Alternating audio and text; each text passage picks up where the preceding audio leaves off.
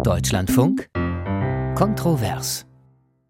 Im Studio ist Tobias Armbruster. Ich wünsche Ihnen einen schönen guten Morgen. Schön, dass Sie dabei sind an diesem Montagmorgen. Vertreter aus nahezu 200 Staaten treffen sich seit gestern in Ägypten, um über die Herausforderungen im Klimawandel zu sprechen und möglichst auch Beschlüsse zu fassen. In Sharm el-Sheikh. Es geht um die 27. Weltklimakonferenz COP27 als Abkürzung und um die große Frage, ob und wie die Menschheit es schafft, die Erderwärmung unter zwei Grad zu halten, am besten sogar unter 1,5 Grad im Vergleich zum vorindustriellen Zeitalter. Und es geht um ganz konkrete Zusagen, zum Beispiel um die Forderung von ärmeren Ländern nach Entschädigung für schon begangene Klimasünden der Industrienationen.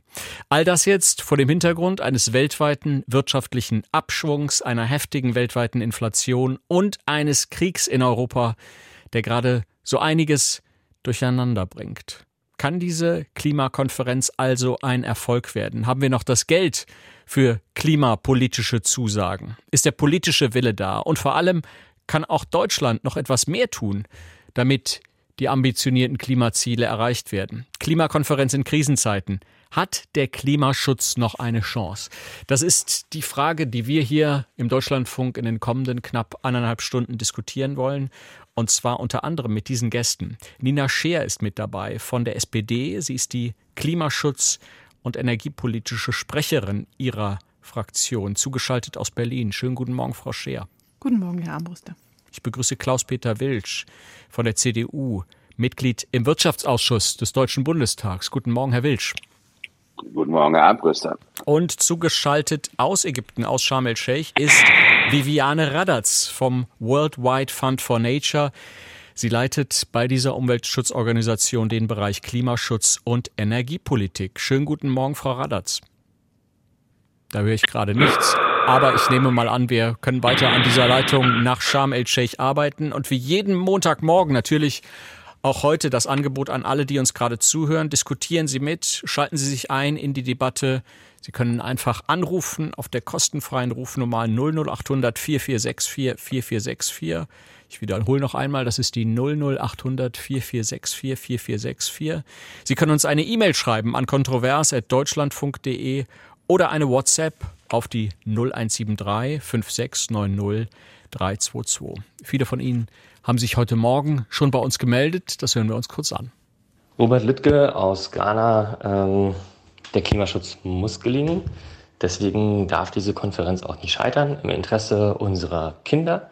Es ist an der Zeit zu handeln und wenn es so viel Geld kostet, dann kostet es eben so viel. Geld scheint zumindest in Deutschland kein Problem zu sein. Es ist eher eine Frage des politischen Willens. Joachim Schützel, Gemeinde Märkische Heide, Brandenburg.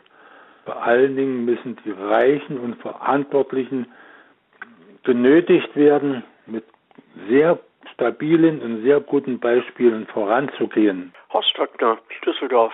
Guten Morgen.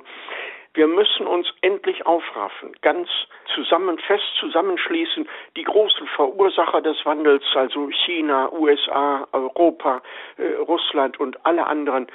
Wir jammern auf dem höchsten Niveau und sind nicht bereit, äh, unsere Lebensweise entsprechend zu ändern.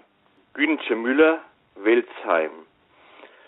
Ich gehöre der sogenannten Wir haben gelebt Generation an und ich denke, es ob der Klimaschutz obliegt in allererster Linie unseren jungen, dynamischen Menschen, die ihn auch haben wollen.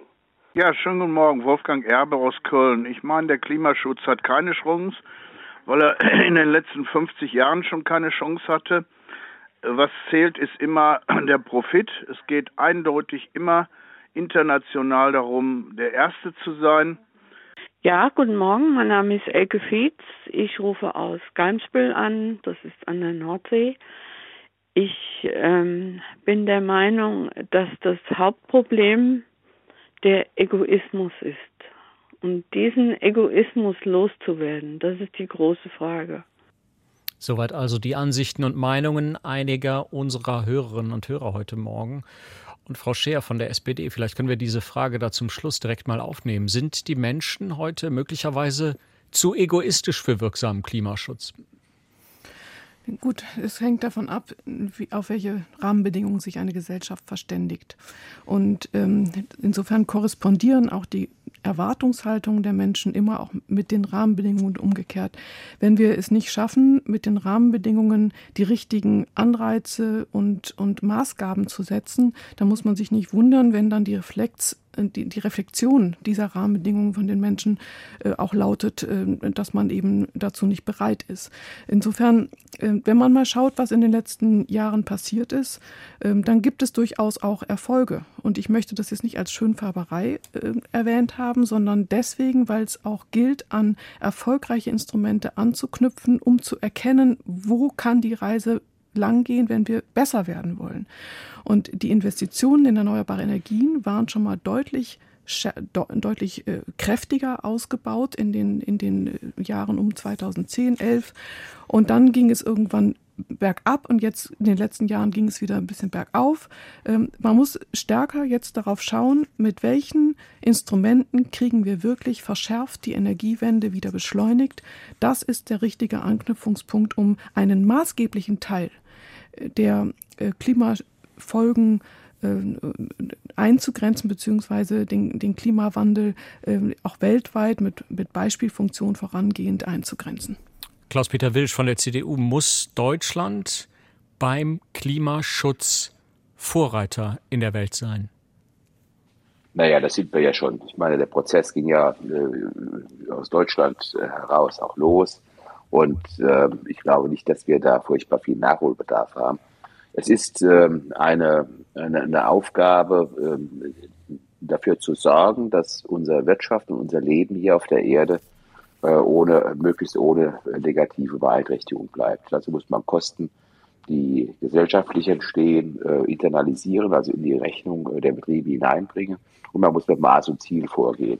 Äh, wir haben äh, natürlich ganz äh, vorne im Vordergrund auch Bezahlbarkeit und Sicherheit der Versorgung. Und das ist ein Punkt, der ähm, bei der gegenwärtigen Regierung in meinen Augen ein bisschen zu kurz kommt und zu wenig ähm, Aufmerksamkeit erfährt.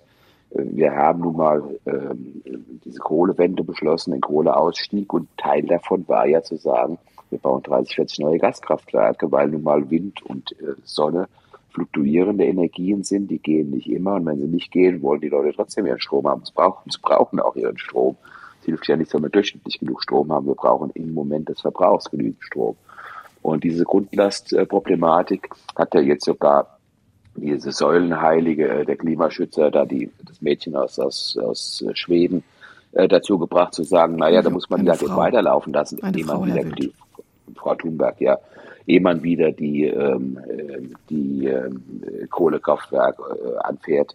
Und äh, da jetzt mit einem sogenannten Machtwort zu sagen, na, die lassen wir mal unter Tage laufen, äh, die Kernkraftwerke, die ja funktionieren, äh, das ist natürlich zu kurz gesprungen. Und das wird auch klimapolitisch in eine, eine negative Bilanz ergeben. Da würde ich ja gerne noch mal einhaken, wenn ich darf. Bitte, Frau Scher. Ja, gut, mit den Gaskraftwerken, das ist natürlich etwas, was als Brücke gedacht war und ist, und zwar in, in, in Korrespondenz zu den erneuerbaren Energien, äh, die wir natürlich zuallererst ausbauen müssen. Und da muss man natürlich schon sehen, das, was zurzeit nicht gelingt oder nicht gelungen ist in den letzten Jahren, das hängt auch daran, dass verschärft Begrenzungen für erneuerbare Energien kamen, dass, dass Hemmnisse geschaffen wurden, die auch wirklich politisch so gewollt waren. Ja? Und das ist äh, etwas, wovon wir uns loslösen müssen. Wir hatten äh, als SPD in der Großen Koalition ärgste Kämpfe mit dem Koalitionspartner, diese Begrenzungen abzuschaffen, beziehungsweise keine neuen zu bekommen. Den, den Solardeckel haben wir immerhin dann nach zwei Jahren Kampf abgeschafft bekommen, aber es sind Begrenzungen für, in Form von Abstandsregelungen für Windenergie dazugekommen. Und genau das ist natürlich der Kern der Klimapolitik, dass wir die erneuerbaren Energien loslösen können von den Begrenzungen, dass wir sie forciert ausbauen können. Und dann wird man für eine Brücke von den, in den nächsten Jahren noch zum Ausgleich dieser fluktuierenden auch noch äh, weitere fossile Kraftwerke und nicht weitere, aber noch fossile Kraftwerke brauchen. Aber jetzt die, diese Betonung, die gerade von Herrn Wilsch reinkam, dass man ja jetzt erstmal sich auf die Gaskraftwerke konzentriert hätte und dabei gar nicht die Erneuerbaren erwähnt zu haben, das ist eine Schieflage, die natürlich überhaupt nicht die Klimaschutzpolitik, die wir brauchen, abbildet. Frau Scher, Herr Wilsch, naja, Frau ich bin, Scheer, Sie wissen ja. Herr Wilsch, bitte, bitte ganz kurz, bitte kurz. Ja, äh, Sie wissen doch äh, selbst, dass wenn der Wind weht, da haben wir so viel Strom, dass wir das ja, den Nachbarn das erstmal in Bayern ermöglichen. Um die, um die, um die, Ohren, um die Ohren hauen und äh, die nicht wissen, wie sie ihr Netz noch managen sollen, wenn es bei uns richtig weht. Wir zahlen dann trotzdem, auch wenn wir es abschalten. Äh, das hat ja alles nur eine begrenzte Rationalität. Es ist halt Physik. Es geht halt ja, nicht immer der Wind und es geht nicht immer die Sonne. Herr, Frau Scheer, Herr Wilsch, ähm, wir, ich bin mir sicher, wir sprechen über das Energiethema hier in Deutschland hier im Laufe der Sendung noch ausführlicher. Ich würde allerdings gerne den Blick noch mal etwas weiten auf die äh, globale Klimaproblematik. Und jetzt ähm, in der Leitung müsste sein Viviane Radatz, die Klimaschutz- und Energie Expertin beim Worldwide Fund for Nature und wir erreichen Sie heute Morgen eben in Ägypten in Sharm el-Sheikh bei diesem Weltklimagipfel. Frau Radatz, wenn jetzt Menschen, Beobachterinnen und Beobachter überall auf der Welt hören, wie selbst in einem Industrieland, in einem Vorreiterland wie Deutschland, äh, so sehr über Klima- und Energiepolitik gestritten wird, dass hier sogar ähm, Braunkohlekraftwerke wieder ans Netz kommen, weil es gerade nicht so läuft, aus welchen Gründen auch immer, wie gewünscht. Äh, was hat das für Auswirkungen auf, auf die Klimapolitik in anderen Ländern, wenn die sehen, dass auch wir im Westen in einem Vorreiterland wie Deutschland nicht unbedingt so konsequent sind, wie wir das gerne immer predigen? Frau Radatz, hören Sie mich? Frau Radatz? Hm, das scheint nicht ganz leicht zu sein heute Morgen mit dieser Verbindung nach Sharm el-Sheikh. Es scheint da eine Verbindung zu geben. Möglicherweise hört man mich auch, aber die Kollegen in der Technik versuchen das für uns äh, weiterhin zu bekommen. Ähm, Frau Scheer, dann vielleicht genau diese Frage an Sie. Ähm, wenn wir diesen Blick mal etwas weiten, welche Auswirkungen könnte das haben auf den Rest der Welt? Sagen wir jetzt einmal, wenn tatsächlich hier bei uns die Braunkohlekraftwerke wieder laufen, weil sie, weil eben klima- und energiepolitisch, äh, vor allem energiepolitisch, gerade nicht alles so läuft wie gewünscht. Es muss immer ganz klar kommuniziert werden, dass das nur eine Überbrückung ist und dass das jetzt Kurzfristmaßnahmen sind, um im Zeitpunkt der forcierten Diversifizierung, also der Ablösung von verstärkter russischer Abhängigkeit, die sich aufgebaut hatte, ähm, um das zu überwinden. Das ist also sind alles Kurzfristmaßnahmen. Die ganzen Maßnahmen, die wir jetzt beschlossen haben, haben alle eine Limitierung, sind alle temporär. Und es gibt in der Tat auch ähm, schon Versuche von Seiten derer, die das ganz gerne diskreditieren möchten, die es in ein anderes Licht stellen möchten, äh, massiv äh, über soziale Medien es so darzustellen, als ob äh, die Energiewende in Deutschland gescheitert sei, als ob das alles eben jetzt umgekehrt würde. Da muss man natürlich gegenhalten. Das sind Fake News. Das ist auch ganz bewusst gestreut. Das kennt, kennt man ja auch schon anderen, aus anderen Bereichen, dass dann Fake News gestreut werden äh, wenn die politische Linie konterkariert werden möchte. Da muss man gegenhalten. Es sind temporäre Maßnahmen und es ist ganz wichtig, dass der, ähm, dass der Kurs, der hier forciert verfolgt wird, nämlich den Ausbau der erneuerbaren Energien nach vorne zu bringen, ihn zu beschleunigen, dass der natürlich unumwunden beibehalten wird, dass das keine Konterkarierung dieses Kurses bedeutet.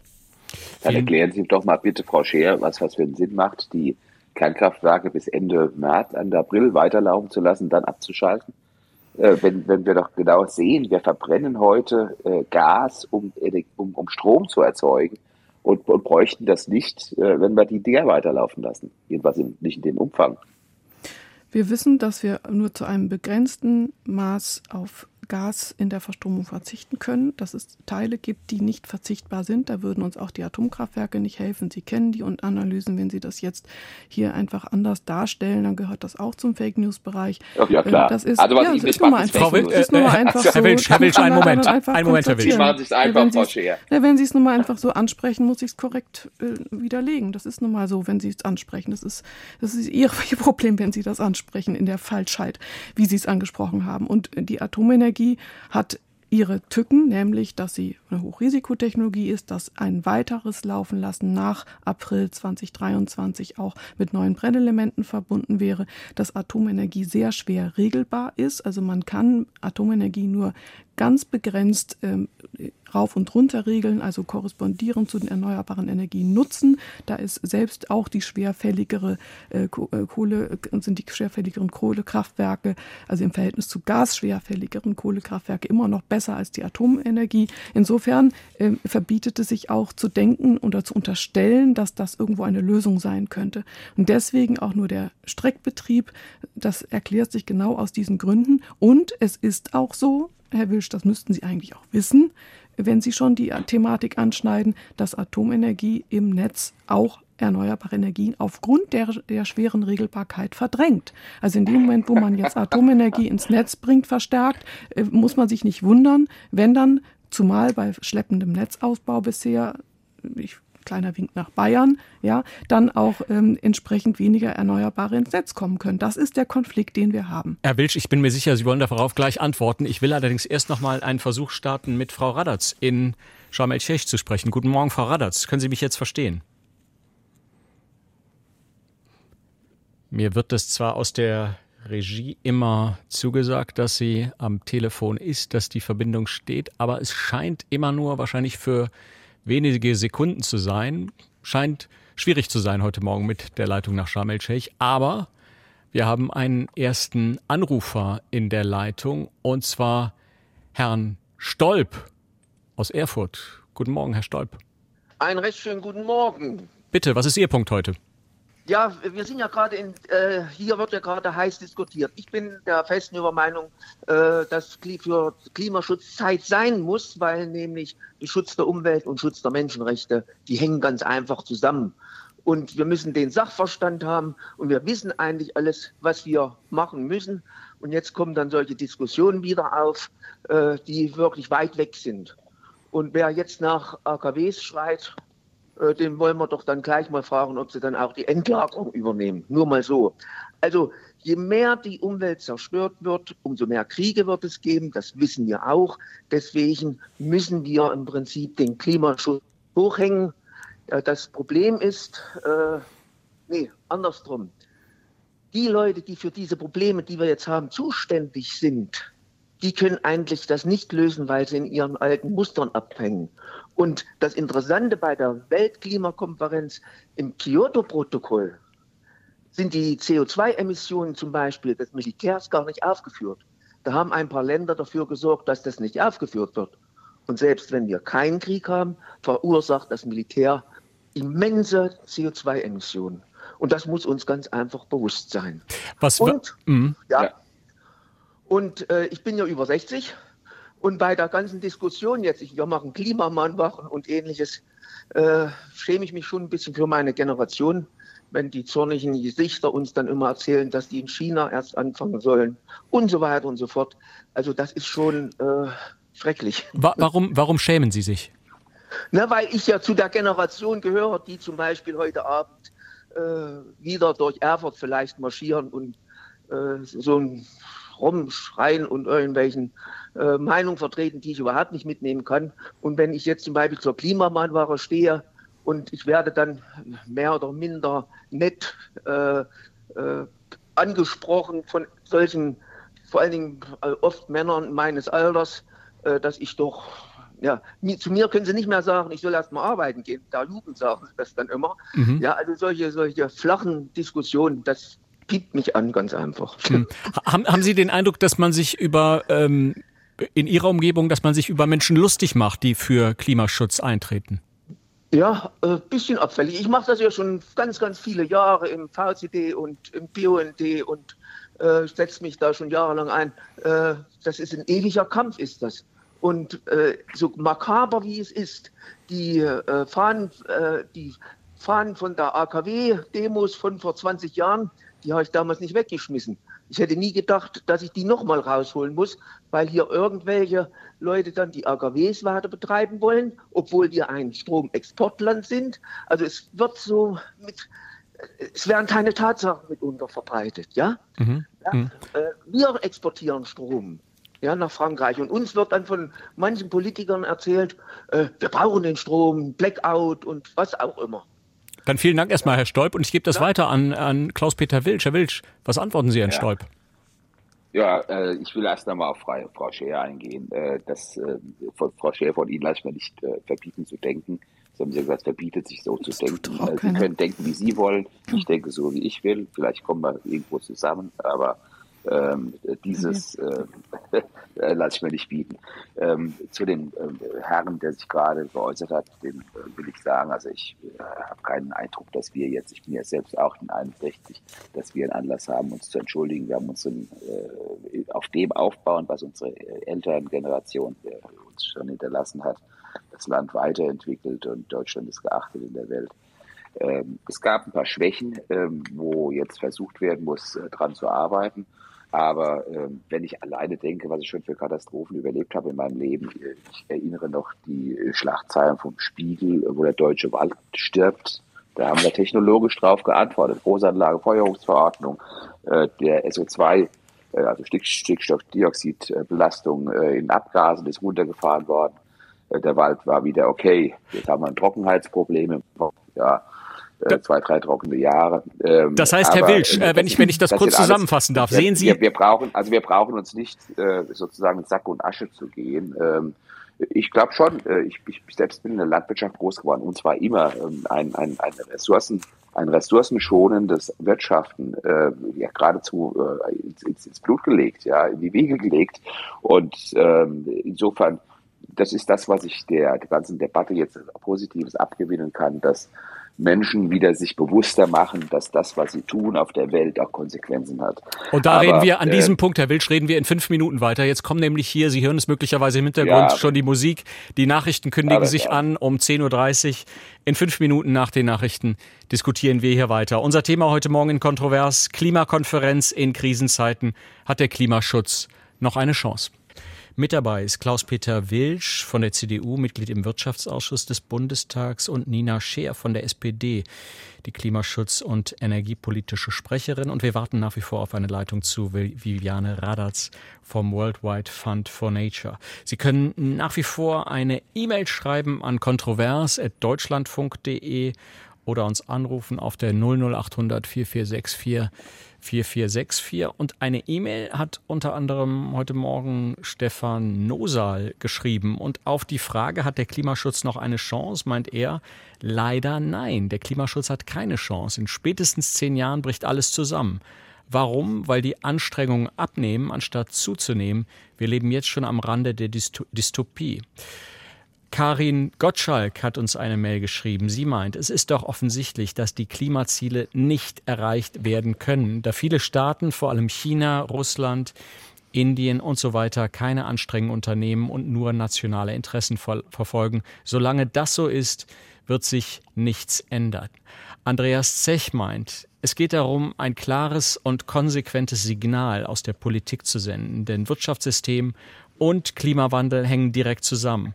Wann setzen sich Bündnis 90 Die Grünen und SPD für diese nach meiner Ansicht nach notwendigen Maßnahmen ernsthaft ein? Und dann noch diese Mail von Cornel Adler. Beim Klimaschutz zeigen sich die Grenzen unserer parlamentarischen Demokratie. Denn es geht ans Eingemachte, nämlich ans Geld. Warum ist die Bundesregierung so schmallippig, so mutlos? Soweit also einige E-Mails von unseren Hörerinnen und Hörern und es gehen weitere E-Mails hier bei uns ein. Sie können, wie gesagt, weiter mitmachen und sich beteiligen. Kontrovers.deutschlandfunk.de ist die E-Mail. Adresse. Und wir waren vor den Nachrichten bei Klaus-Peter Wilsch. Herr Wilsch, weil es jetzt immer wieder um die Frage der Atomenergie und des Klimaschutzes geht, vor allen Dingen natürlich um die Frage nach dem, nach der Wirksamkeit von Klimaschutz. Und Sie haben da eine sehr optimistische Ansicht geäußert vor den Nachrichten. Ich wollte Sie deshalb kurz fragen, sind Sie der Meinung, Herr Wilsch, dass wir auf gutem Weg sind, das 1,5 Grad Ziel zu erreichen? Also verpflichtet haben wir uns auf ein 2 Grad Ziel, unter 2 Grad möglichst 1,5. Mhm. Ähm, das, diese schleichende ähm, Umdefinition von getroffenen Beschlüssen halte ich nicht für richtig.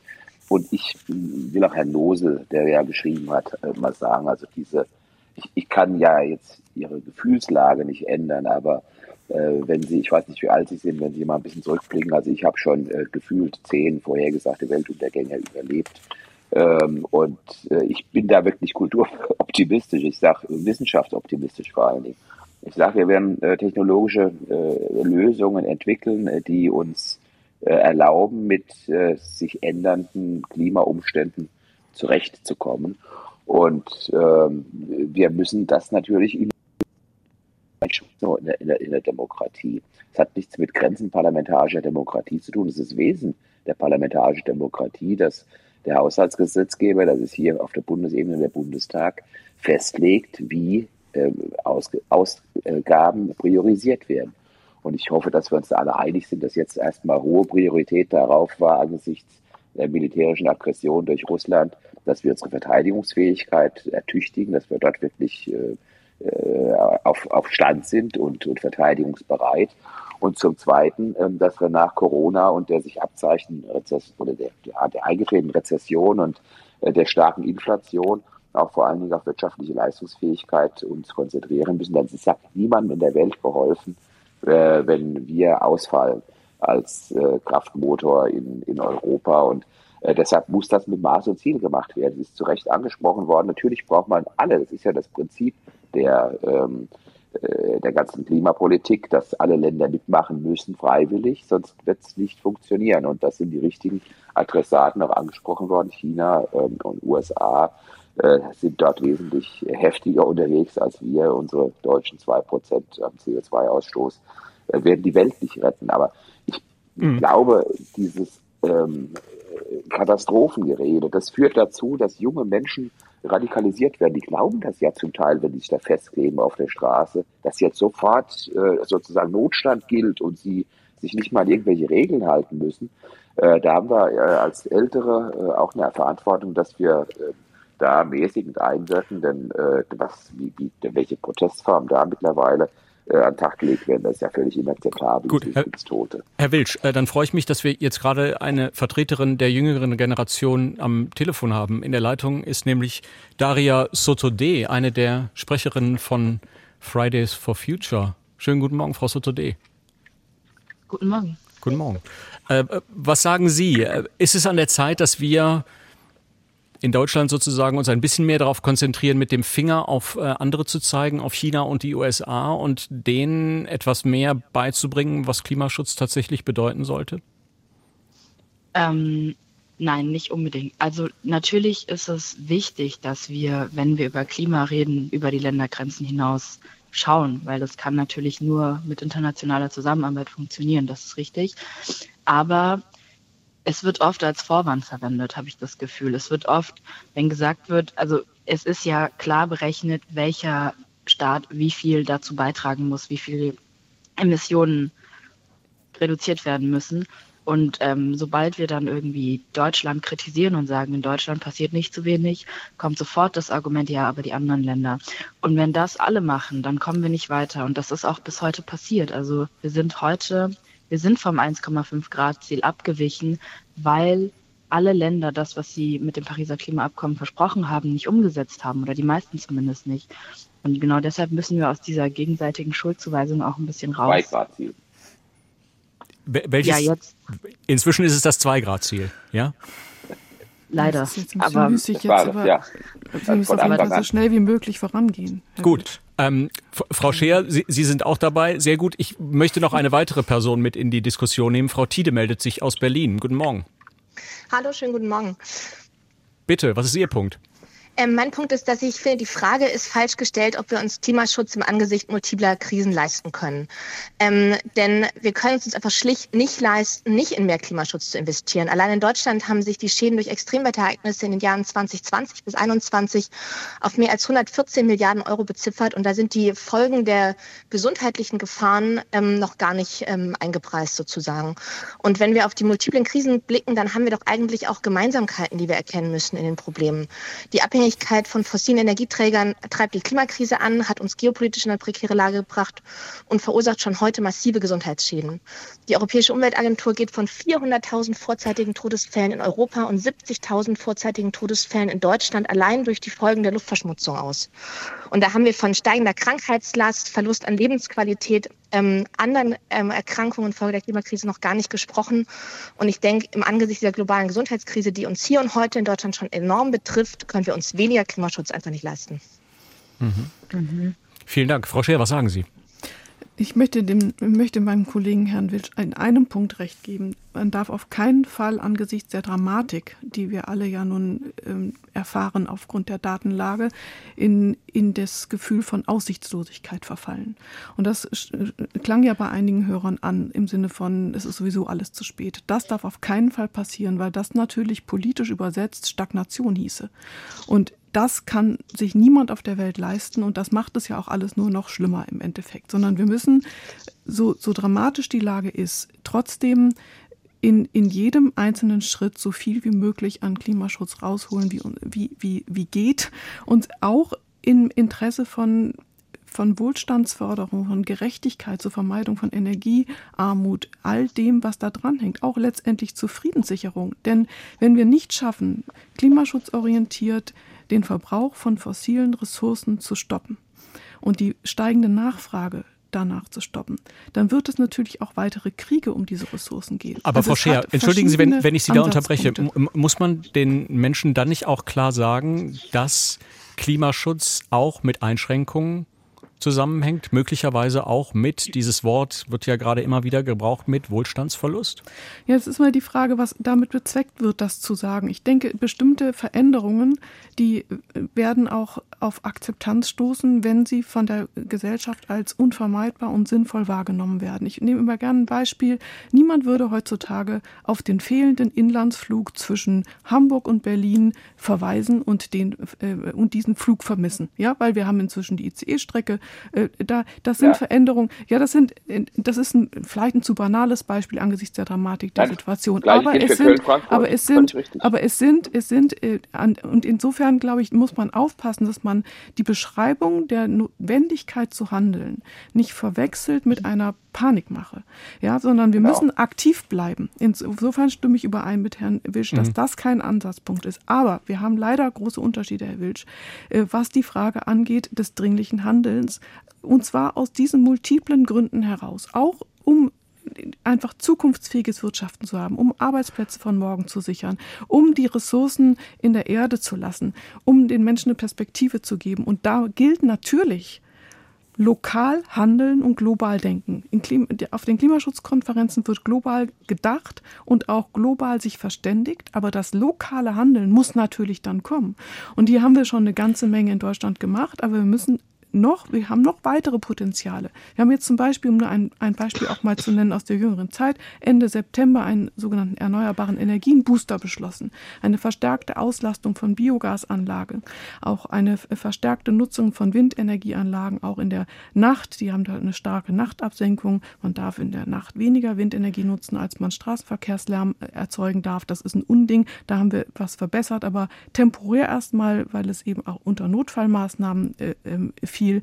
Aber alleine damit, um das auch mhm. mal nochmal im Verhältnis zu der Atomdiskussion zu setzen, alleine mit den Maßnahmen, die wir unter, die, die kaum Achtung in der Öffentlichkeit gefunden haben. Alleine mit diesen Maßnahmen haben wir mehr Energieerzeugungsmöglichkeit geschaffen, als über diesen Streckbetrieb, der jetzt parallel äh, oder in den nächsten Wochen noch finalisiert ja. wird. In dieser Woche ist es, es steht ja auf der Tagesordnung mit der Änderung des Atomgesetzes, um das auch mal, äh, mal ein ja. bisschen Faktencheck hier in dieser Frage nochmal hinein. Nach, nach wie vor, nach wie vor in ja, der Leitung. Moment, Herr Wilsch, ein, ein, ein Augenblick, ein Augenblick, Herr Wilsch. In der Leitung nach wie vor ist Frau Sotodé von Fridays for Future. Frau Sotodé, äh, das würde mich jetzt mal von Ihnen interessieren. Sehen Sie das und Ihre Organisation ähnlich, dass sozusagen mit, mit solchen kleinen Maßnahmen wir auf einem guten Weg sind, den Klimaschutz zu forcieren? Die reichen natürlich nicht. Ja.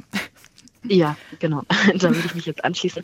Also die sind auf jeden Fall gut und es ist wichtig, dass sie passieren. Und ähm, es ist auch schade, dass natürlich wirklich sinnvolle Maßnahmen weniger Aufmerksamkeit bekommen und stattdessen so öffentliche Debatten sich oft um Sachen drehen, die eben gar nicht so wichtig sind oder dass eben, wie gerade auch schon gesagt wurde von meinen Vorrednerinnen, dass ähm, da sehr viel diskutiert, dass da Krisen gegeneinander ausgespielt werden und die ganze öffentliche Debatte dann irgendwie heißt Klima- oder Energiesicherheit und das lenkt einem vom eigentlichen Thema ab und ähm, lenkt auch davon ab, wie viel wir eigentlich machen können. Und ich glaube, kleine Maßnahmen, die was bewirken, sind ein guter Vorreiter, um zu zeigen, es ist doch viel mehr möglich, als, als wir denken oder als eben erzählt wird. Aber kann es Aber denn ja. sein, dass sich tatsächlich in Deutschland Millionen von Menschen große Sorgen machen um die Energiesicherheit? Natürlich, klar. Also das ist ja auch absolut nachvollziehbar. Mir geht es erstmal auch so und gerade das, ähm, der Faktor Geld ist da natürlich nochmal belastender für viele, weil sie eben Angst haben, dass sie das nicht mehr bezahlen können, dass sie dazu gezwungen werden zu frieren im Winter, ist erstmal eine berechtigte Sorge. Und es ist die Aufgabe der Politik, dafür zu sorgen, dass das nicht passiert und dass die Menschen auch also dann erfahren, dass es nicht passiert, dass hier nicht Menschen, die weniger Geld haben, stärker unter dieser Energiekrise leiden oder die Verantwortung für das tragen, was gerade international geopolitisch passiert. So, das darf nicht sein. Also mir ist es ein bisschen, mir ist das ein bisschen zu anspruchslos, wenn ich einen Wirtschaftsminister höre, der sich hinstellt und sagt, naja, wenn der Winter nicht so kalt wird, kommen wir durch. Also da hätte Aber ich, Herr Wilsch, das ist ja eine, höheres, wirklich eine höheres grobe, Ambitionsniveau, Ambitionsniveau grobe bei einem Verzerrung. Industriestaat wie Deutschland. Ne? eine grobe Verzerrung dessen, was zurzeit diskutiert wird in Deutschland. Wir haben ein milliardenschweres Entlastungspaket, mehrere Pakete auf den Weg gebracht, die jetzt um, um zusammengefasst 300 Milliarden umfassen, damit eben entlastet wird, damit niemand ähm, tatsächlich abgehängt wird, auch ökonomisch nicht abgehängt wird. Wir haben x Maßnahmen auf den Weg gebracht, auch zu kurzfristigen ähm, Sicherungen über die schon erwähnten fossilen Möglichkeiten, aber wie gesagt temporär und natürlich auch mit dem Osterpaket massive Verschärfung, Verstärkung im Ausbau der Darüber habe ich ja Erneuerbaren ganz gesprochen, Frau vorangebracht. Scheer. Ich habe darüber, ich habe darüber gesprochen, dass äh, die Tatsache, dass die Menschen verunsichert wird, natürlich äh, mit dadurch befeuert wird, dass wir einen Wirtschaftsminister haben, der sich hinstellt und sagt, naja, wenn es nicht zu kalt wird, wird es gut gehen. Ja, Gut. Das, ja, also, Ich weiß nicht, was, Herr Wilsch- da gerade in dieser Form Herr Wilsch, vielleicht, wollen. vielleicht äh, versuchen wir ein bisschen die, die äh, Parteipolitik, so interessant die immer ist, äh, bei, der, bei der Debatte nicht, nicht zu sehr in den Vordergrund zu stellen, sage ich jetzt einfach mal als äh, Moderator dieser Sendung. Aber ich begrüße vor allen Dingen Herrn Bauer, der uns aus Frankfurt am Main anruft. Guten Morgen, Herr Bauer. Ja, guten Morgen in die Runde. Bitte, was wollen Sie beitragen? Ja, äh, wirklich schwer zu ertragen, teilweise die Sendung, Oh. muss ich leider sagen. Weil es halt ziemlich unwissenschaftlich ist und auch sehr populistisch. Äh, Das Grundproblem liegt doch daran, dass solange wir Leute bestrafen, die versuchen, etwas zu ändern zum Besseren nach wissenschaftlichen Maßstäben, anstatt äh, die zu bestrafen, die für die ganzen Sachen verursach, äh, verursacht haben, ob in der Politik oder in der Wirtschaft. Das heißt, man müsste doch endlich mal im Strafrecht Haftung einführen, wenn Politiker antiwissenschaftlich handeln. Das heißt, dann muss auch mal einer nach Jahren oder Jahrzehnten dafür äh, zur Rechenschaft gezogen werden. Wenn äh, herauskommt, dass Politiker aus anderen Gründen als der Wissenschaft oder ähm, dem Allgemeinwohl gehandelt haben. Nehmen wir zum Beispiel das Thema Asbest. Es wird erst nach, obwohl man wusste, dass es krebserregend ist, erst nach Jahrzehnten äh, verboten in Deutschland. Und genauso ist es jetzt beim Klimaschutz. Äh, es, die, die Leute, die in den letzten Jahren und Jahrzehnten am wenigsten in der Politik gemacht haben, empören sich jetzt am lautesten über äh, die Klimaaktivisten, auch über die, die sich festkleben. Äh, über die Toten, die die Politik der letzten Jahrzehnte verursacht hat, zum Beispiel über 5000 Hitzetote in Deutschland. Darüber redet man nicht. Dafür wird komischerweise kein Politiker oder Beamter oder sonst wer zur Verantwortung gezogen. Stattdessen wird unsachlich über, das Kle äh, ähm, über die äh, Klimaaktivisten geredet, weil die Ursache zum Beispiel in Berlin war ja die nicht gebildete Rettungsgasse. Weil wenn man nach dem Maßstab geht, müsste man ja jede Baustelle und jede andere, äh, Verke- jedes andere Verkehrshindernis auch ähm, mit in diese Diskussion äh, äh, ziehen, wenn es um verzögerte Rettung geht. Das heißt, jeder Verkehrsminister im Bund, jeder Hm. Verkehrsminister im Bund und im Land wäre ja schuldig, weil viele Baustellen viel länger dauern, wie ursprünglich gedacht, äh, weil sie schlecht geplant sind und mit zu wenig Mitteln ausgestattet sind. Oder die Leute, die verantwortlich sind für die Sperrung äh, der A45 mit der Brücke. Wie viele Leute, wie viele Staus, wie viel Leiden in äh, Lüdenscheid, glaube ich, ist das und die Umgehungsstraßen verursacht wird. Dafür müssten dann jetzt genauso wie die Kleber, Kleber die Verkehrsminister in Haftung genommen werden, wenn man mit gleichem Maßstab messen würde in allen Bereichen. Aber das machen wir ja in keinem Punkt leider. Gut, Herr, Herr Bauer, ich habe das verstanden. Wir, Sie haben zunächst das Haftungsrecht angesprochen. Ich finde das einen interessanten Punkt. Aber weil Sie jetzt gerade auch nochmal auf die Klimaproteste der vergangenen Tage und Wochen ähm, angesprochen haben und dass Sie die Reaktion dort für unverhältnismäßig halten, würde ich gerne auch kurz mal äh, fragen. Herr, Herr Wilsch, Sie haben sich schon gemeldet und gesagt, das ist Quatsch. Warum? Also ich habe das gleiche auch bei mir im Wahlkreis gehabt. Von der A3 hat sich ein Vollidiot abgeseilt und äh, da ist die A3 gesperrt worden, mitten im Berufsverkehr. Da werden Menschen als Geisel genommen. die morgens ordentlich zur Arbeit fahren wollen von irgendeinem, der da meint, äh, nach seinen Regeln müsste die Welt spielen. Das ist nicht, nicht, nicht zu ertragen. Und da sollte man es versuchen, eigentlich zu sein, dass wir diese Formen äh, nicht hinnehmen, diese Formen des äh, äh, der bewusst herbeigeführten Behinderung anderer Menschen nicht kann. Das äh, ist eine Ignoranz, anderen Leuten so seinen, seinen Willen aufzwängen zu wollen, die ich überhaupt nicht äh, gutheißen kann und wo ich glaube, dass wir sehr rechtzeitig, sehr deutlich dagegen vorgehen müssen. Frau Sotode, was sagen Sie dazu als Vertreterin von Fridays for Future? Ja, also es ist natürlich, und wir haben hier eine Meinungsfreiheit, und es ist natürlich vollkommen in Ordnung, wenn Sie die Aktionsform kritisieren. Aber ähm, es ist ähm, genau das, was gerade angesprochen wurde. Es gibt einige Probleme, die werden, die bekommen zu viel, also einige Aspekte, die bekommen zu viel Aufmerksamkeit und andere zu wenig. Ähm, es wird sehr viel über die Aktionsform von jetzt gerade der letzten Generation gesprochen, aber zum Beispiel von den ganzen bisherigen Klimatoten, das ist irgendwie im öffentlichen Bewusstsein gar nicht da. Und da ist ein massives Ungleichgewicht. Und auch gerade jetzt, also dass in der Öffentlichkeit so eine krasse Wut darüber herrscht über die letzte Generation, hat auch was mit der Berichterstattung zu tun. Und genau das haben Sie jetzt auch, Herr Witsch, gerade wieder sehr stark wiederholt und reproduziert. Ich finde, die Wortwahl Geiselnahme ist ein bisschen unpassend, weil das ist keine Geiselnahme und das ist, ist finden Geiselnahmen statt auf dieser Welt, das ist was anderes. Ähm, das kann man so nicht gleichsetzen. Und wie gesagt, natürlich können Sie sagen, dass Sie das nicht unbedingt für ein sinnvolles Mittel halten, aber es wird viel zu wenig darüber gesprochen, warum Menschen sich dazu gezwungen sehen. Es ist ja auch kein Spaß, sich auf einer Autobahn festzukleben oder auf einer Straße. So, warum machen Menschen Sie doch niemand zu, das ist doch Ihre freie Entscheidung. Gründen Sie eine Partei und, und versuchen Sie die Meinung zum, zum Durchbruch zu verhelfen. Was ist denn das, wenn jeder anfängt und sagt, ich mache hier meinen Privatkrieg? Ah, Eingriffe in den Straßenverkehr sind natürlich nicht jedermanns freie Entscheidung, jeder Frau's freie Entscheidung. Deswegen, da haben wir schon auch Regeln und eigentlich muss sich schon jeder jenseits der Meinungsfreiheit an Recht und Gesetz halten. Und das gilt natürlich auch für Infrastrukturen, die die mit gutem, aus gutem Grund ja auch geschützt sind, auch gesetzlich flankiert geschützt sind. Ja. Aber wir sollten das Signal, was von dieser Bewegung ausgeht, diese Hilferufe, die damit verbunden sind, die müssen natürlich politisch übersetzt werden. Und insofern ähm, dürfen wir uns auch nicht flüchten in die Bewertung, in die strafrechtliche Bewertung dieser, dieser, äh, dieser Vorgänge, sondern äh, verantwortungsvoll mit diesen Signalen umgehen, die damit verbunden sind.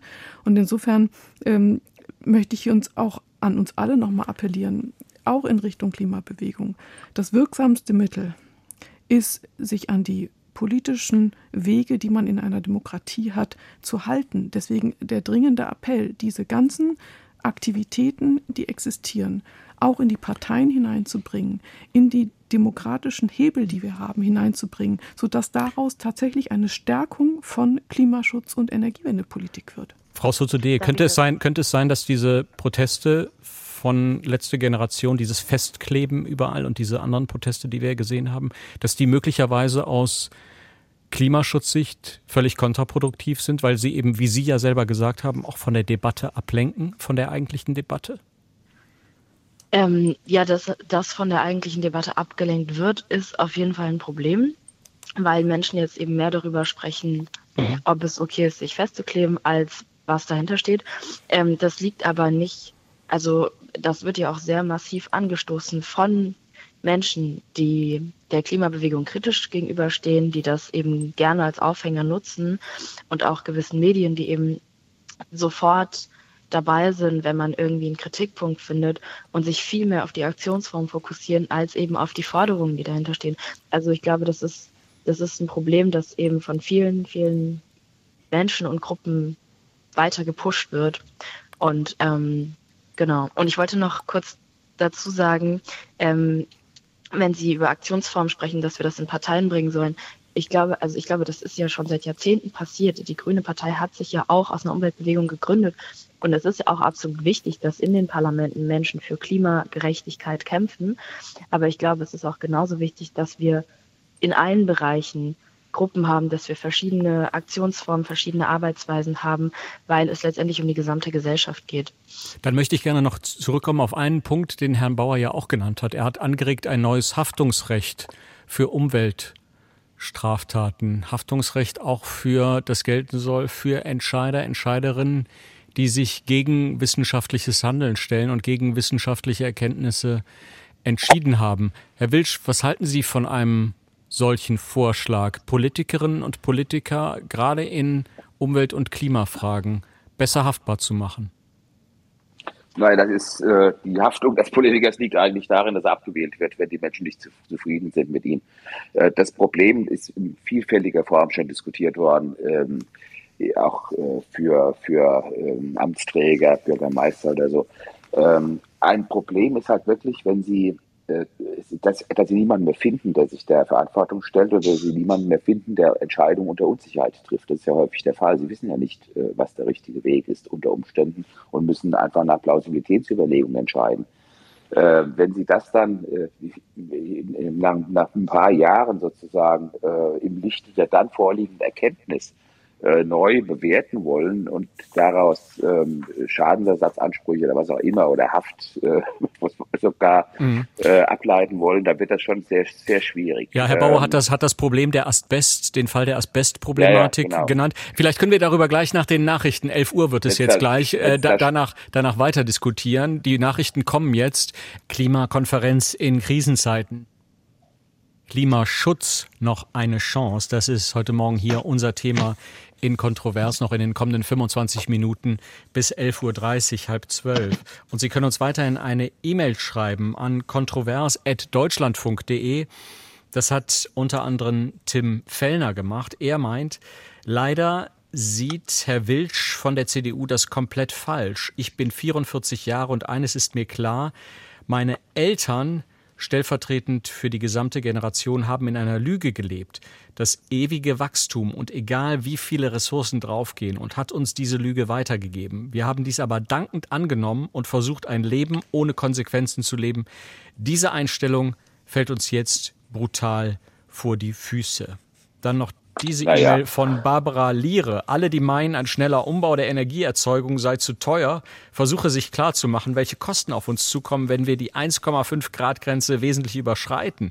Anhand der Auswirkungen, die jetzt schon auftreten, wie die Ahrtal-Überschwemmung, die Waldbrände in Ostdeutschland, die Verwüstungserscheinungen in Brandenburg, muss allen klar sein, wie hoch die Kosten für uns werden. Dazu kommen noch die auf uns zukommenden Ausgaben für Hunger und Zerstörungen im globalen Süden. Und dann auch noch diese E-Mail hier von Peter Stoppock. Per Greenwashing kann man sich die Hände in grüner Unschuld waschen. Mittels Klimazertifikaten wirken irgendwelche nicht nachvollziehbare Daten rund um den Globus gedealt. Zählen würde hingegen, was tatsächlich in der Realität ankommt. Soweit also diese E-Mail von Peter Stoppock. Wie gesagt, kontrovers.deutschlandfunk ist unsere E-Mail-Adresse und 00800 4464 4464 ist unsere Telefonnummer. 00800 4464 4464 und die hat Herr Waldmann aus Flensburg jetzt gewählt. Guten Morgen, Herr Waldmann. Einen schönen guten Morgen, Herr Adwuster. Herr Waldmann, was können Sie beitragen? Ja, ich war tatsächlich bis gestern Abend äh, in Ägypten. Äh, wir hatten dort eine große Konferenz, in der es um Wasserstoff geht, grünen Wasserstoff aus der MENA-Region. Äh, großes Thema für die Energieversorgung, für Energiesicherheit. Und meine Thematik ist tatsächlich, oder das Verständnis, das ich jetzt da so äh, bekomme, ist, ähm, dass wir Europäer in einer sehr engen europäischen Denkblase unterwegs sind und uns immer wieder äh, gegenseitig in die Haare kriegen mit den verschiedenen Argumentationen, dass aber, sag mal, die USA und auch China schon längst strategisch auf der Suche nach den entsprechenden Rohstoffen und nach den entsprechenden Instrumenten sind, ähm, wie denn eigentlich die Zukunft aussehen wird. Und äh, da geht es um Batterien, da geht es um Wasserstoffkapazitäten, da geht es um erneuerbare Energien, da geht es um äh, Photovoltaik und es geht um die Netzintegration, um die Physik äh, an der ganzen Stelle. Und da schläft aus meiner Sicht Europa ganz fürchterlich. Ähm, und das ist international eigentlich das Geld, ähm, geht ja schon in die erneuerbaren Energien. Es, es ist international eigentlich schon längst klar, ähm, die Kernkraft ist leider viel zu teuer. Sie wird auch nicht mehr billiger werden. Viel teurer als jetzt äh, Strom aus erneuerbaren Energien, der bei 3 Cent, 4 Cent, 5 Cent äh, erzeugbar ist, überall auf dem Planeten. Ähm, also da ist eine Diskussion aus meiner Sicht, die nicht nach vorwärts gerichtet ist und leider auch nicht sieht, dass die Welt schon längst unterwegs ist. Und wir, äh, Herr Wilsch, äh, haben eigentlich die Möglichkeit, eine Wirtschaftspolitik zu machen, die uns und unser Land stärker macht als das, was Sie jetzt gerade vorhaben. Herr Wilsch, dann lasse ich Sie auch direkt antworten. Ja, na klar. Ähm, den Namen habe ich jetzt nicht verstanden. Herr Waldmann. Äh, aber Waldmann. Herr Weidmann, Waldmann. Waldmann, äh, korrekt. Waldmann, genau. Waldmann, ja. Äh, das ist äh, äh, gut, dass Sie an diesem Thema dran sind. Äh, in der Tat besorgt mich das. Das haben wir auch in der, in der Debatte in der vorletzten Woche zum Ausdruck gebracht im Bundestag. Wir sind schwach bei diesem Thema Sichern von Rohstoffen. Seltene Erden sind wir vollständig von China abhängig, fast vollständig. Das Gleiche gilt ja auch für Grundstoffe für die ganze Elektromobilität. Da sind wir an, an vielen Bereichen abhängig von äh, Südamerika, Afrika, was auch immer, oder eben auch wieder Russland äh, oder auch wieder China.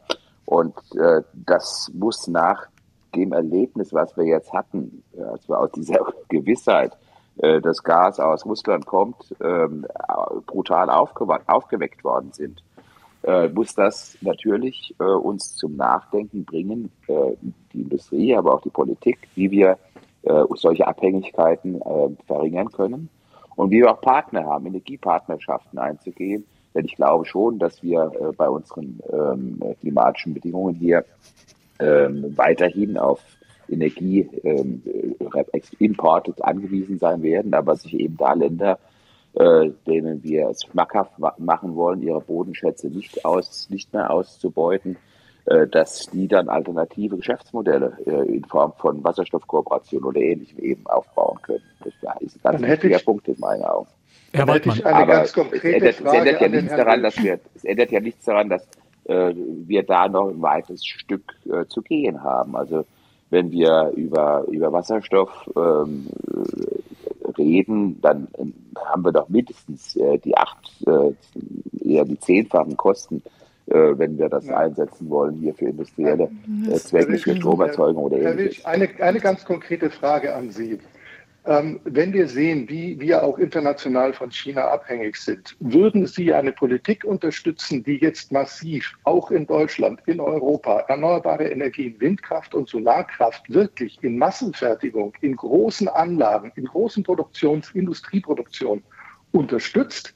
investiert, dass nicht mehr alles nur aus China kommen muss, um dann in Afrika die Sonne und die Windkraft wirklich so einzusetzen, dass die Länder etwas davon haben und dass die uns dann mit der richtigen und grünen Energie versorgen können. Das ist doch der strategische Punkt.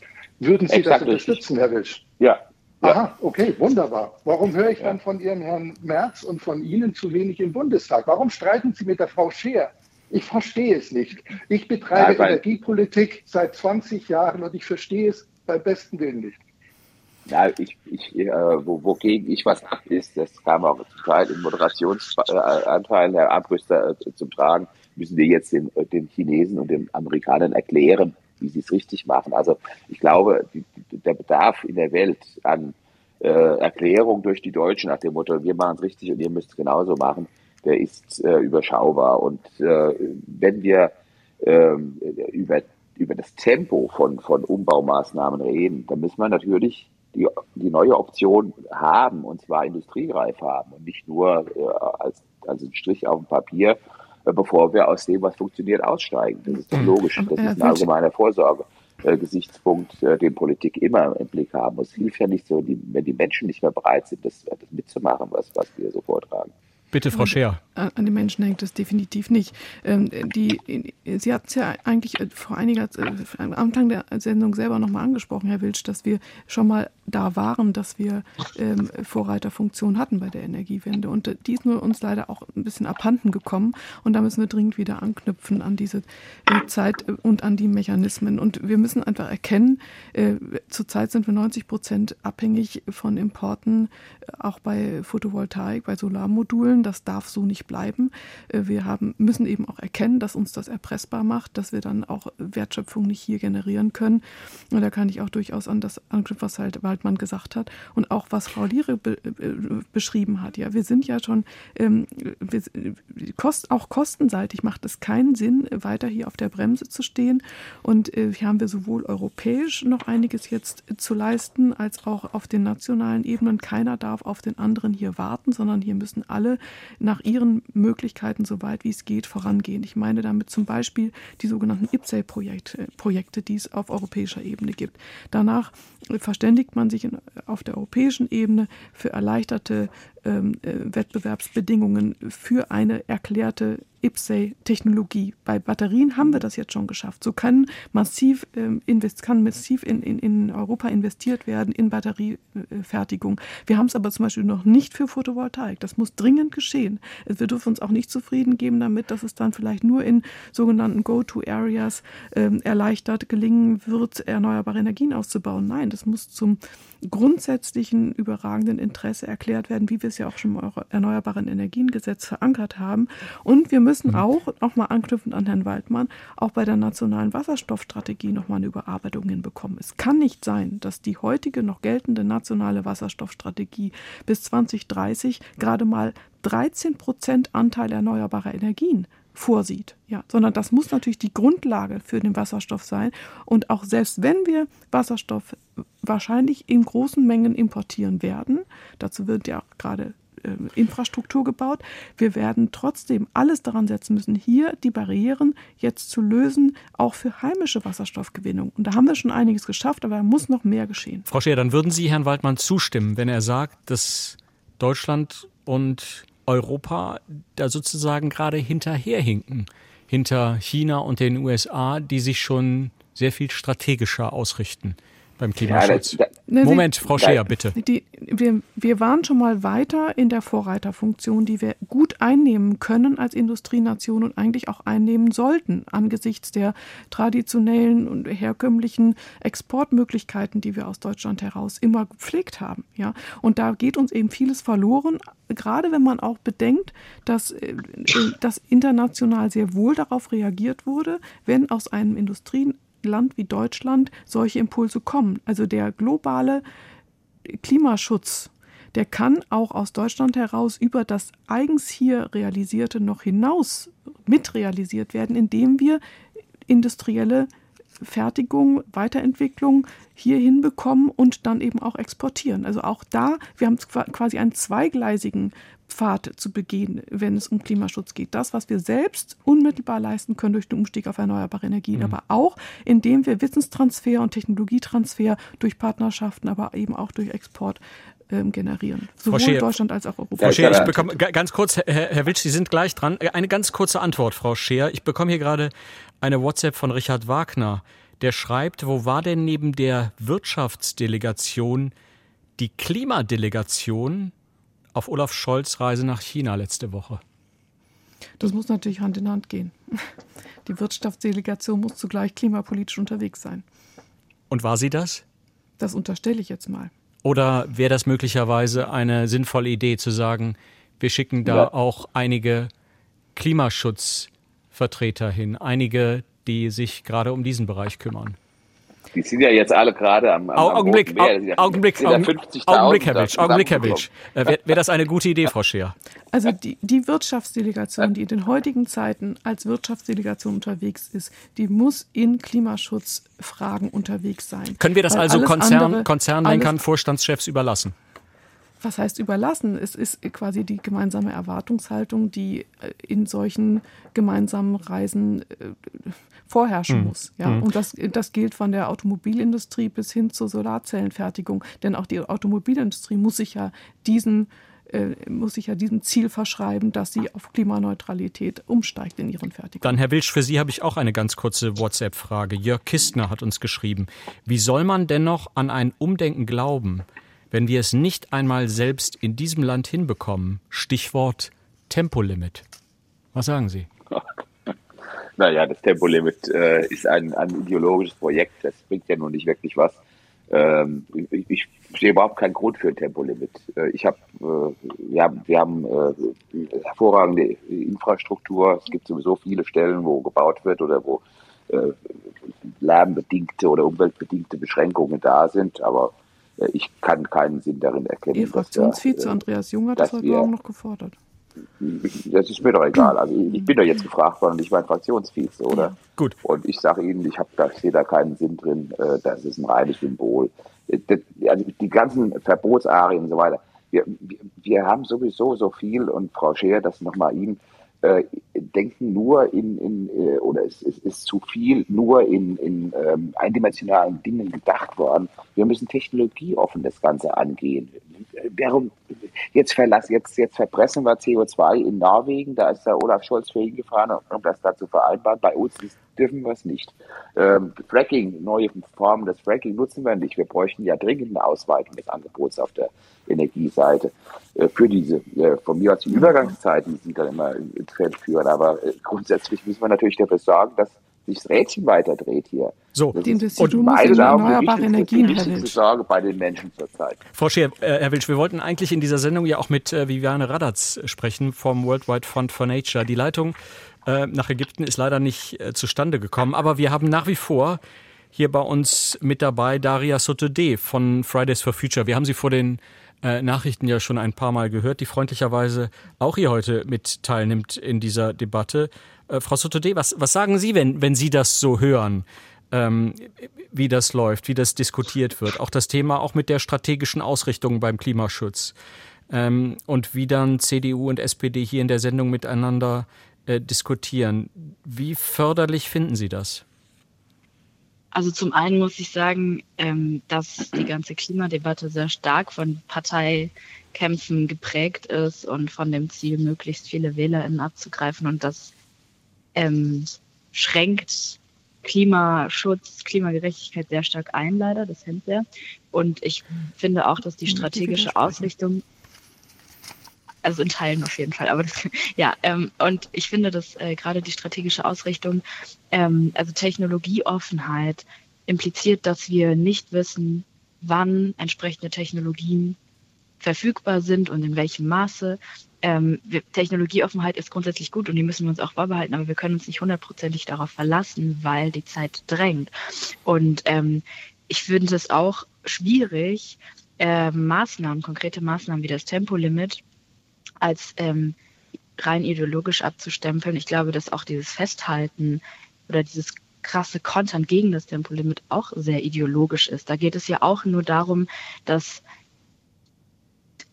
die Tatsache, dass wir kein Tempolimit haben, wird ja auch wahnsinnig ideologisch aufgeladen, wird ja wahnsinnig ausgenutzt, um ähm, ja, viele Menschen zu mobilisieren und äh, auf, ähm, als WählerInnen zu gewinnen. Also das ist ja auch von der anderen Seite ein sehr ideologisch aufgeladenes Thema. Und das gilt auch für sehr viele andere Maßnahmen, die notwendig wären für Klimagerechtigkeit und die eben ausgebremst werden, um Wähler zu gewinnen. Wo sehen Sie da einen Ausweg? Ähm, ich glaube, also da müssten natürlich alle Verantwortlichen ihren Teil zu beitragen. Ich finde es grundsätzlich sehr wichtig, dass wir einfach es schaffen, sachlicher und objektiver über das Thema zu sprechen. Und das heißt auch, dass wir sachlich über das Thema Gerechtigkeit sprechen müssen. Viele Menschen haben sozial, also haben Angst, haben Existenzängste, das ist berechtigt. Und das wird dann irgendwie ausgespielt gegen Klima. Das wird versucht, da, dahin zu mobilisieren, obwohl es Lösungen gibt, die in beide, in beiden Bereichen helfen und entlasten.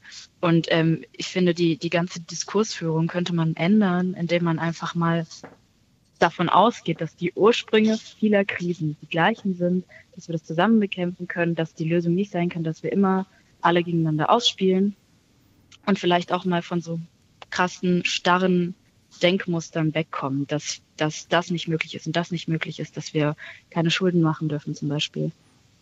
Herr Wuttke ruft uns aus Berlin an. Schönen guten Morgen, Herr Wuttke. Guten Morgen.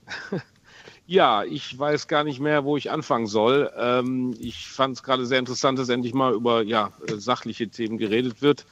Da ja ein gewisser Vertreter vom Club der deutschen Unternehmer ähm, sehr zynisch erstmal die Frau Thünberg, eine der wichtigsten äh, Klimaaktivisten der letzten Jahre, als junges Mädchen aus Schweden bezeichnet hat. Das zeigt schon eine gewisse Grundhaltung des ganzen, dem ganzen Thema gegenüber. Ähm, es ist einfach krass, dass eine Generation äh, die, der 60-Jährigen, die im Speckgürtel der Nachkriegszeit groß geworden und gelebt haben, die sich um nichts kümmern mussten, sondern einfach alles hatten äh, und auf Kosten aller gelebt haben.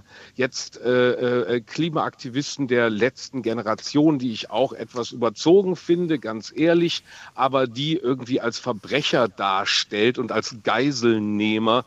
Ähm, das ist ein, ein Zynismus, der mich wirklich äh, rasend macht. Ich bin 48, ich bin seit gut 40 Jahren äh, im, im, im Umweltschutz und Klimaschutz aktiv. Ähm, uns hat vor 40 Jahren niemand zugehört, obwohl vor 40 Jahren schon prophezeit wurde, wo wir landen werden. Und exakt da sind wir angekommen. Und jetzt wird gejammert auf dem allerhöchsten Niveau und es wird Schuld zugewiesen wie gesagt, ich weiß gar nicht mehr, wo ich gerade anfangen soll in meinen zweieinhalb Minuten. Ich habe einen achtjährigen Sohn, dem ich diese Situation gerade erklären muss, warum er in seinem Leben zwei matschige Schneemänner gebaut hat irgendwie und äh, warum bei uns im Garten gerade die Kastanien blühen und die Tomaten.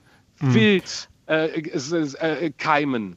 Und das muss ich dem erklären und weiß leider nicht mehr, wie ich ihm erklären soll, dass er im Gegensatz zum Herrn Wilsch und seine Generation die nächsten 60 oder hoffentlich noch 90 Jahre auf diesem Planeten klarkommen muss. Herr Wuttke, bevor ich, bevor ich Herrn Wilsch gleich äh, das Wort gebe, würde ich Sie äh, gerne noch fragen. Haben Sie denn wirklich den Eindruck, dass wir zu wenig an sachlichen Informationen bekommen zur Klimaschutz?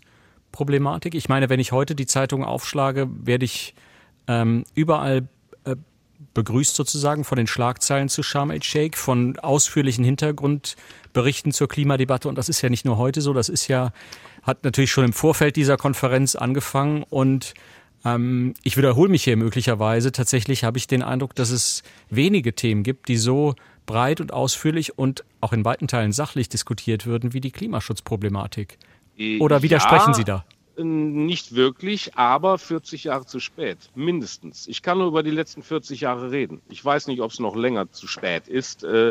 Es ist einfach, wir sind, wir sind, wir sind schon über den Punkt hinaus. Und wer das nicht sehen möchte und nicht einsieht, dass diese ganze reiche Weltbevölkerung, die 30 Sorten Käse im Supermarkt braucht und Erdbeeren im Sommer, äh, Quatsch, im Winter, entschuldigen Sie bitte, etc. pp. Es wird sich erst was ändern, wenn es ernsthaft wehtut und das wird nicht morgen so sein und der Wilsch wird es wahrscheinlich noch nicht mal mehr miterleben. Ich wünsche ihm ein gesundes, langes Leben. Aber er wird wahrscheinlich das nicht mehr miterleben, mit was für Konsequenzen die gerade heranwachsende Generation sich auseinanderzusetzen äh, haben wird. Und das ist, mhm. das, es macht mir Angst und, es, und diese jungen Leute, die gerade verzweifelt, das sind ja keine Rabauken, die Spaß daran haben, irgendwie dem Establishment die Kante zu zeigen. Das sind verzweifelte junge Leute, die nachts nicht schlafen schlafen können und mit ja, Depressionen ja. groß werden. Herr Wuttke, vielen Dank. Und Herr Wilsch, Herr Wilsch, bitte. Äh, ja, also äh, Herr Wuttke, äh, erstmal vielen Dank für äh, die Wünsche für ein langes Leben, das äh, meine sehen werden, äh, sehen möchte, was aus meinen fünf Kindern wird. Also ich habe Politik immer aus dem Ansatz heraus gemacht, für die nachfolgenden Generationen eine möglichst gute Situation zu hinterlassen ähm, dass wir da unterschiedliche Auffassungen sind, was eine gute Situation ist, das scheint so zu sein. Äh, wo ich widersprechen muss, ist, dass die Vorhersagen äh, vor 40 Jahren so alle eingetreten seien. Also Club of Rome hat eine ziemlich ungenaue, äh, also eine ziemlich ungenügende Trefferquote gehabt mit seinen Vorhersagen. Aber das wäre jetzt sicher, das ist sicher zu lang für die paar Minuten, die wir da haben, um das äh, zu vertiefen. Äh, ich habe die Sorge, äh, Herr Abrüst, Sie haben recht, man kann ja keinen Fernseher, kein Radio mal anschalten, keine Zeitung mal aufschlagen, ohne ständig ähm, äh, geradezu hysterisiert zu werden am Klimathema. Und äh, das äh, finde ich äh, ist ein Teil eben, äh, etwa, das mit dazu beiträgt, dass junge Leute dort vielleicht wirklich sogar bis hinein, dass sie nicht schlafen können, äh, in, in Angstszenarien getrieben werden, die sie dann äh, sozusagen da auf der Straße ähm, gegen das Recht verstößen lässt. Äh, da ist eine wichtige Aufgabe für die Älteren, äh, vielleicht auch für Sie, Herr Wutke, den jungen Leuten doch auch klar zu machen, dass natürlich Veränderungen möglich sind, aber in der Demokratie das immer eine Vereinbarung ist, wenn man Mehrheit dafür haben will, wenn man irgendwas anders machen will. Und da muss man eben äh, sich der Mühe unterziehen und äh, nicht nur ein Thema äh, bearbeiten, sondern mhm. sich um die ganze Breite von Politik ja. kümmern. Äh, so ist das nun mal. Anders kommt man ähm, nicht in unserem in unserer Form, die wir uns selbst ja gerade erkämpft haben, die wir erkämpft haben und die wir äh, doch auch verteidigen bei allen Unzulänglichkeiten, die so ein repräsentatives demokratisches System hat. Aber wir möchten es doch nicht tauschen gegen was anderes, oder? Ich will keine Klimadiktatur. Frau Scheer, bitte und bitte um eine kurze Antwort. Ja. Eine Minute haben wir noch. möchte ich wirklich auch alle jungen Leute, die berechtigterweise einfordern, dass noch mehr getan wird, wirklich darum bitten, tragt euer Engagement und trag, tragen Sie Ihr Engagement in die Parteien. Wir sind eine Parteiendemokratie und ohne die Substanz in diesen Parteien zu haben, funktioniert Demokratie nun mal auch nicht.